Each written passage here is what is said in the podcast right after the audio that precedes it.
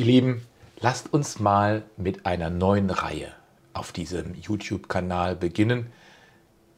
Ich habe mir gedacht, wir nennen ihn das strukturierte Gespräch. Warum?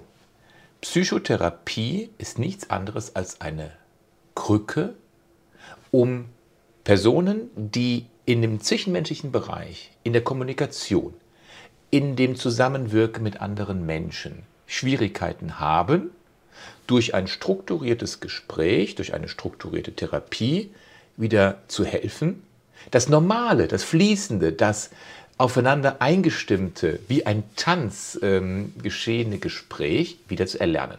Ganz einfach, wenn Menschen zum Beispiel das Problem haben, sie ähm, trauen sich nicht mehr mit dem anderen äh, in Kontakt zu treten, dass man es beibringt, über diese Phobie, über diese Zwänge, diese Ängste hinwegzukommen, um ein Gespräch mit dem Gemüsehändler, mit dem Metzger um die Ecke wieder einen normalen Plausch zu machen. Das ist das einzige Ziel. Durch ein strukturiertes Gespräch wieder in das normale, jetzt nicht wortwörtlich nehmen, in das normale, unstrukturierte, schöne Leben wieder zurückzukommen. Das ist eigentlich Psychotherapie. Kommt zurück in das normale Leben. Mit ein bisschen Struktur in die Unstrukturiertheit zurückzukommen. Und deswegen habe ich mir gedacht, wir nennen das einfach mal das strukturierte Therapiegespräch als Kanal. Erstes Thema, wie kann ich wieder verzeihen?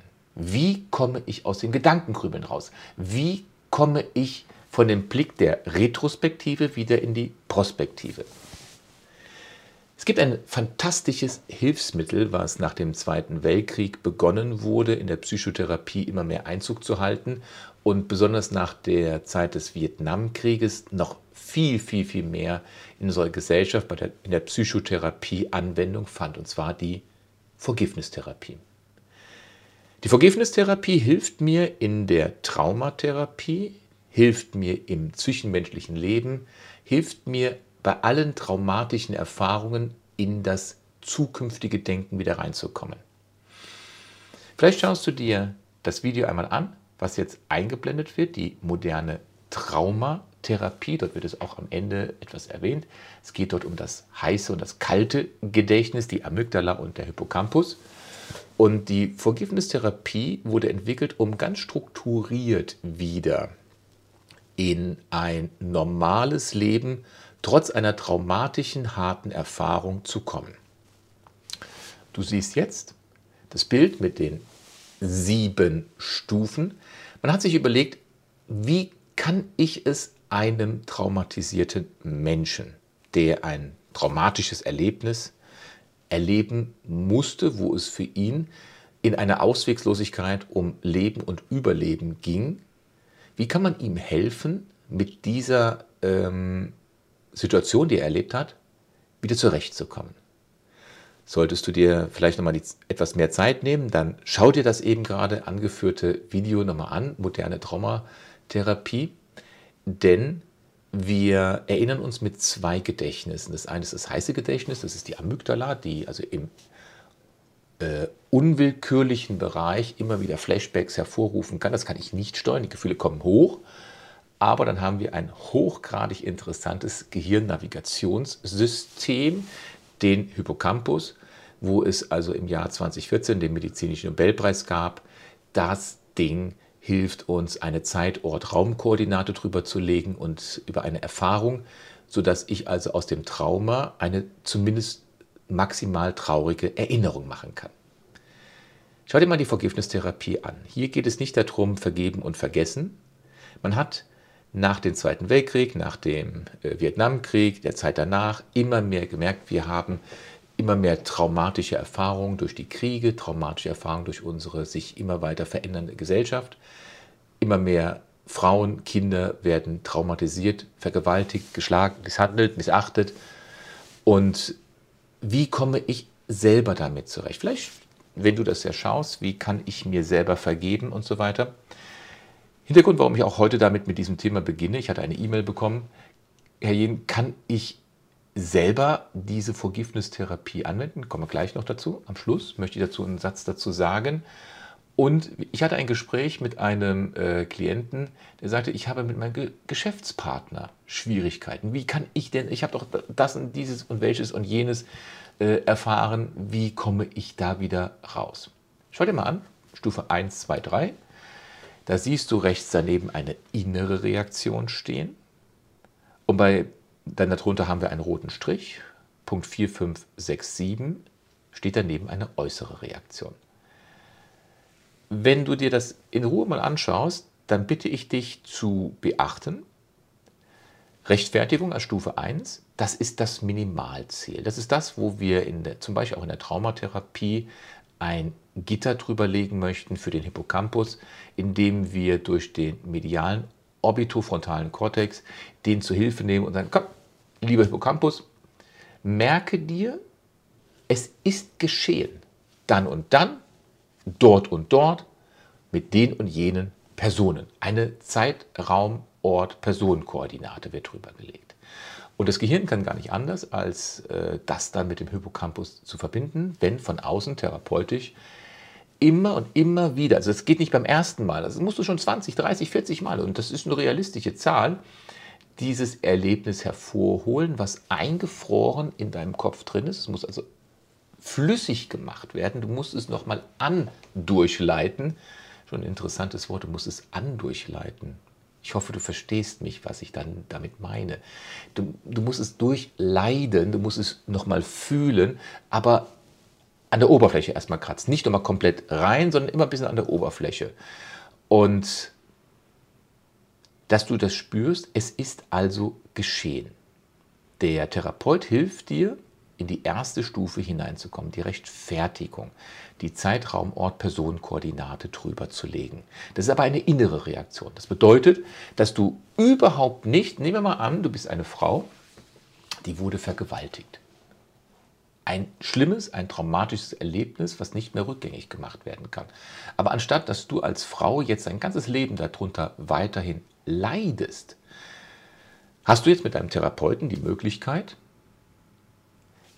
dieses anzufühlen und die ganze Zeit mit dem Therapeuten Zeitraum, Ort, Person, Koordinate drüber zu legen. Wann war das geschehen? Was war der Hintergrund? Was habe ich empfunden? Aber was hat sich seitdem verändert? Wo stehe ich heute? Wie viel Distanz, Zeit, Distanz, Kraft, Distanz, Wissensdistanz gibt es da jetzt? Lebt diese Person überhaupt noch? Oder ist sie jetzt alt und gebrechlich im Altersheim? Wie sehen die Koordinaten heute aus? Dieses also aus der Distanz nochmal anzufühlen. Und jetzt hast du die Möglichkeit, das ist ja eine innere Reaktion, wie du das siehst. Du hast überhaupt nicht die Verpflichtung, nach außen hinzugehen. Du kannst mit dir und dem Therapeuten, aber vor allen Dingen mit dir entscheiden, ob du in die Stufe 2 gehen möchtest. Die Stufe 2, ob du dich damit äh, befassen möchtest, ob dein Peiniger überhaupt auch selber Schwierigkeiten hatte. Und es ist eine innere Reaktion. Du musst es überhaupt nicht nach außen hin machen. Du musst es überhaupt nicht nach außen tragen. Es ist immer noch eine innere Reaktion. Erstmal musst du die Stufe 1 schaffen. Weil Stufe 2 geht nicht ohne Stufe 1. Auch Stufe 5 geht nicht ohne Stufe 4, 3, 2, 1. Du musst diese vorherigen Stufen schaffen, ansonsten ist es unnütz, dass du eine höhere Stufe einfach erklimmst, ohne die vorherigen Stufen durchzuarbeiten. Also wenn du Verständnis aufbringst, dann könntest du sagen, er konnte nicht anders, weil er sich selber, der Peiniger, in einer fürchterlich schlimmen Lage befand und das war eine Überdruckreaktion.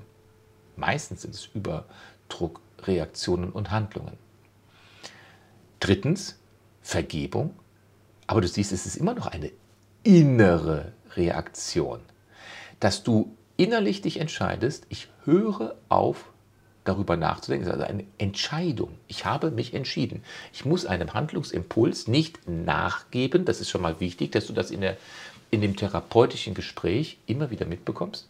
Du brauchst der, dem Impuls dieses Flashbacks nicht nachzugeben, den Gefühlen nicht nachzugeben. Und du kannst sagen, okay, ich bin okay, du bist okay aufmerksame Zuschauer dieses Kanals wissen, es geht jetzt gerade um die Transaktionsanalyse. Ich trage es nicht mehr nach. Und du siehst immer noch, es ist eine innere Reaktion. Du musst also nicht zu deinem Peiniger gehen und sagen, ich trage es dir nicht mehr nach, sondern es ist eine innere. Davon Stufe 1, 2, 3, dein Partner weiß nichts davon, der Peiniger weiß nichts davon, deine Familie weiß nichts davon. Das ist eine innere Reaktion. Und du hast das Recht, schon ab Stufe 1 zu sagen, ich höre damit auf. Also Stufe 1 solltest du schaffen, damit du abschließen kannst, aber Stufe 2 und 3, du bist nicht verpflichtet, das nach außen zu tragen. Und du kannst auch bei Stufe 2 aufhören. In dieser Systematik liegt viel Kraft. Die Ohnmacht eines gepeinigten Opfers, diese Ohnmacht, ich bin ohnmächtig, ich konnte überhaupt nicht daran arbeiten, ähm, ich konnte überhaupt nichts tun, die ist jetzt nicht mehr da. In dem therapeutischen Gespräch bekommst du klar die Macht über deinen Geist wieder zurück. Ich sehe, jetzt sind schon zehn Minuten vorbei dann sollten wir es auch dabei belassen. Kein, Minu kein äh, Video bei diesem Kanal deutlich länger als 10 Minuten.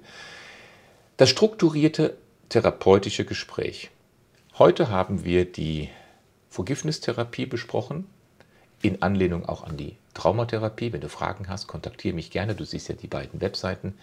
Kontaktiere mich. Ich habe ein gewisses Kontingent pro Woche an Orientierungsgesprächen, die ich mir frei halte, um deine Fragen zu beantworten und vielleicht auch mit dir in ein gewisses Coaching reinzugehen. Pass auf dich auf, bleib tapfer, denn Tapferkeit bedeutet, ich weiß, was ich tun muss, aber ich halte durch.